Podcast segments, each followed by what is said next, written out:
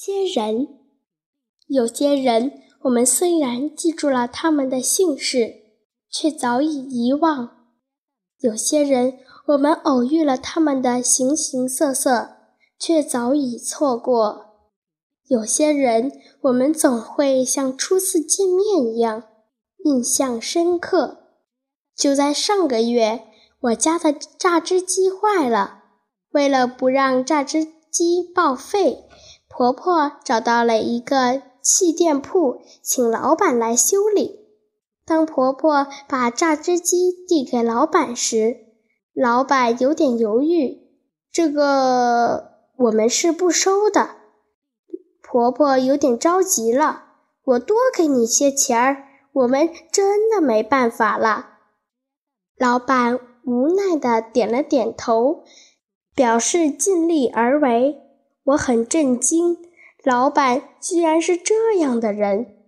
第二天，婆婆却拿回了修好的榨汁机，把钱递给老板时，老板却摇摇手，露出八颗大白牙，笑嘻嘻地说：“没事，这很简单，单，只是盖子扭不开的问题。下次你还可以来找我。”原来。老板不是为了钱，而是看到我与婆婆着急的样子，才答应了这件差事。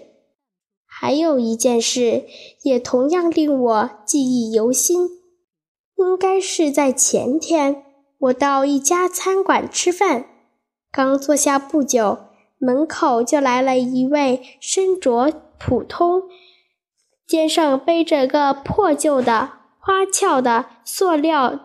双肩包的大老爷，他声音沙哑，对门口的老板恳求：“好心人啦，求求你给我一口水喝吧。”老板有点犹豫，脸上闪现一丝不愿意，而身后身材臃肿的老板娘健步冲上来，拿了一瓶水和面包：“大爷，来拿着。”大爷眼里射出感激目光，仿佛千言万语都说不尽自己的谢意。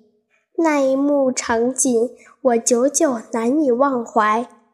世上万物都在变化，人心却都是相通的，真情永远如阳光一样洒满大地。